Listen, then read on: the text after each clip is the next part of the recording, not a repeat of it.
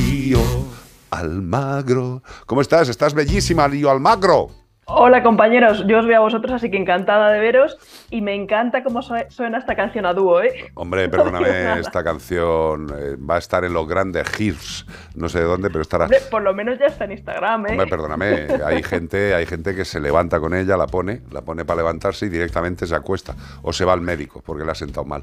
Me encanta el color verde de tu camiseta, sí señor. Es, eh, Bueno, es una camiseta de animalitos que me regaló mi hermana con una cebra por ahí en un bosque. Una cebra, perfecto. Oye, tenemos aquí una, consulta. Es verdaderamente eh, es preciosa, triste y preciosa. Eh, y dice, Diva tiene 14 años. La recogimos en un centro de atención de animales y la recogimos cuando tenía un año. Mi madre y yo la adoptamos y ha estado siempre con nosotras. Mi madre últimamente era una persona dependiente y entonces cuando yo salía, ellas, la perra y mi madre, siempre estaban las dos en casa. A primeros de este mes, lamentablemente, mamá falleció. Lo siento, de verdad, en el alma.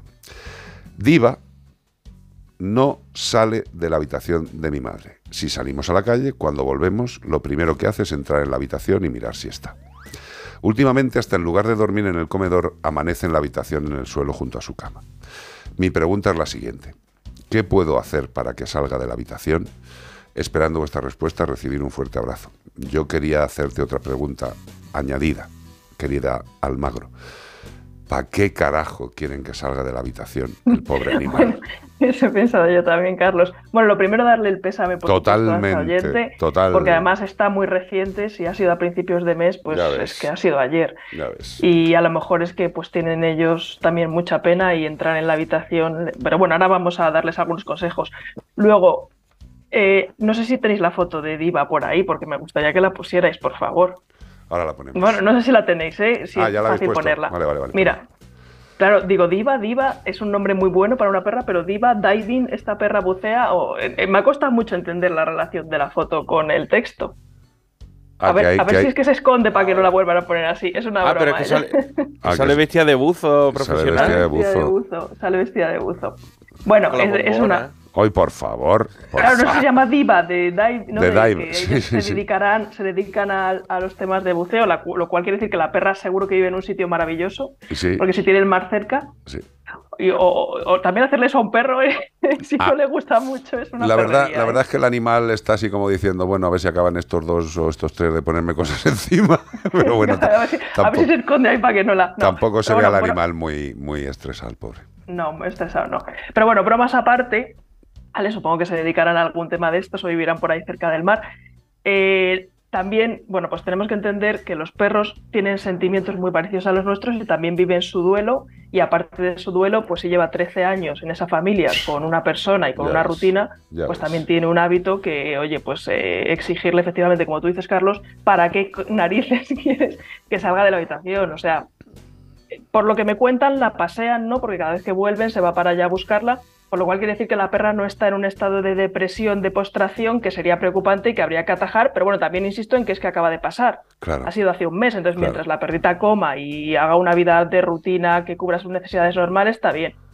¿Qué pueden hacer para ayudarle a capear un poco esta tristeza, que al final es un duelo que me gustaría resaltar que los perros abandonados también lo sufren, ¿vale? Porque hay mucho abandono y que sepa la gente que cuando abandonan a los animales después de mucho tiempo, pues les, también les, dan esta pena, porque ellos no lo entienden. Pues sobre todo que tengan su rutina como tienen siempre, sus paseos, y que añadan en esa rutina actividades que le gustan a la perra.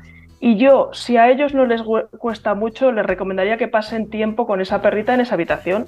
Pasar tiempo ahí, hacer ejercicios con ella, o de relajación, caricias, quererla en la habitación de su madre y ya veréis como luego la habitación es un espacio donde sí, hubo una persona que quise mucho, que ya no está, y voy a buscar a la persona que tengo ahora, ¿no? Y que está aquí y a seguir viviendo. Correcto. Pero yo creo, yo creo, y creo que estaremos de acuerdo, eh, en que no hay que forzar la situación. O sea, como tú bien has dicho, cada animal, racional o no racional, tiene un duelo. O sea, ante la pérdida de alguien del grupo con el que ha convivido, y cuando son mamíferos de cierto carácter intelectual o capacidad mental, eh, sufren y tienen un tiempo. Y sacar al animal porque sí de la habitación, el otro día a lo único que conduce es a, más estrés del animalito. el primer grabación del llanto de un hipopótamo que ha perdido a su hijo. Sí. ¿Eh? Estaban ahí las grabaciones. Terrorífico. Porque a mí me gustaría hacer una pregunta, yo, que yo creo que todos nos hemos preguntado alguna vez. Yo, cuando eh, un perro. Eh, ¿Por qué te llamas Io? Esa es la pregunta, ¿no? Porque. Ah. Lo cuento también, ¿eh? también, yo, lo sé, yo lo sé.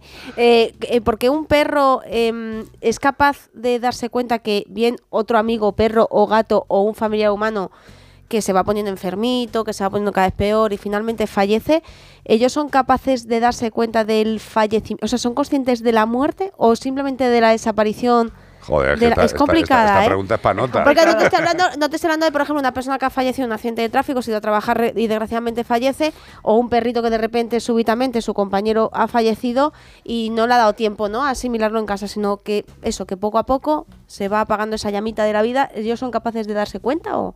Mira, los perros BEA funcionan exactamente a ese nivel igual que nosotros. Lo que pasa es que tienen un hándicap y es que no les pueden llamar para decirles tu amiga ha fallecido, tu madre ha fallecido, tu primo ha fallecido.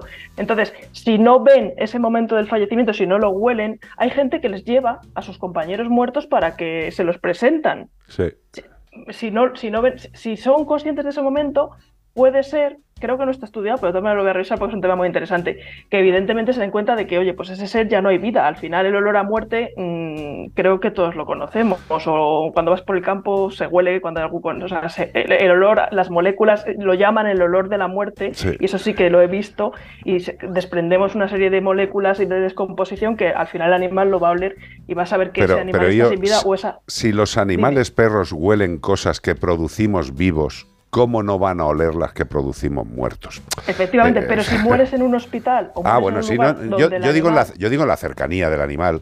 Eh, si, tú mueres fuera, el animal no tiene ese, ese duelo cercano, ese conocimiento previo. Y Por eso lo he comparado con el claro, Carlos. Mira, yo... Entonces, ah, Dime, dime. No, es que yo quería poner un ejemplo que, pues, que lo he contado más veces, pero eh, cuando murió mi padre, mi padre murió en casa.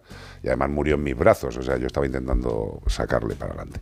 Y Rocco, el Sarpei, eh, que tendría, no sé, nueve años, estaba al lado, al lado mío, mientras yo le estaba haciendo el RCP a mi padre. Y el perro no se movía.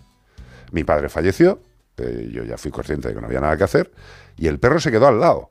Hasta un momento dado que no sé qué carajo detectaría el perro o no detectaría o fue casual, decidió que en ese momento se levantaba y se fue a tumbarse a los pies del sofá de mi padre. O sea, digamos que dejó el cuerpo como si ya no hubiera nada ahí y se fue al sofá a los pies de, de mi padre sin estar mi padre. Con lo cual, aquí ya entraríamos en la percepción de muchas otras cosas de los perros. ¿Que tienen capacidad de diagnosticar muchas cosas? Vamos, y las que nos queda por saber yo. Mira, yo te digo, Carlos, que además ellos sabemos perfectamente que huelen el tiempo, decimos, porque son capaces de saber si, oye, alguien estuvo aquí hace un mes, ¿no? Pero al final eso también se va pasando. Entonces, ahora mismo esta perrita, si la madre no falleció en su presencia, pues tendrá un duelo que es similar al que tiene un perro abandonado. O sea, esta persona se ha ido y la quería mucho, pero la vida sigue y hay que seguir dándole atención a esa perra, dándole sus rutinas pasando tiempo con ella en la habitación y dándole una nueva vida a esa habitación y veréis cómo luego va a salir a buscaros y no forzarla, por supuesto, a salir. Mira, yo voy a contar una cosa, yo muchas veces voy al cementerio con mi perro, no porque lo tenga como sitio de paseo, sino porque muchas veces le llevo en pack allá donde voy y si voy a ver a eh, la tumba de mi abuela, no, pues alguna vez le he metido. Y porque puedes pasar, donde está mi abuela, gracias, eh, puedes pasar con el perrito y pienso que a lo mejor se va a volver loco con tantos olores porque al final, pues imagínate lo que debe oler el pobre animalito. Ya, pero afortunadamente, querida, y tú lo sabes, tienen una capacidad de discriminación olfativa tan flipante que dicen, sí, o huelo en esta dirección o no huelo, o huelo en todo el área. Son flipantes. Y sobre todo que están contigo y que tú estás tranquila y eso es muy importante. Y además está muy bien. Eh, mira, eh, me parece una fantástica idea. Ir a visitar a los que ya no están con todos los amigos que les querían. Me parece fantástico. Almagro, que un beso muy grande. Un beso para vosotros. Gracias, gracias. Nos vemos. Hasta luego, compañeros. Bueno.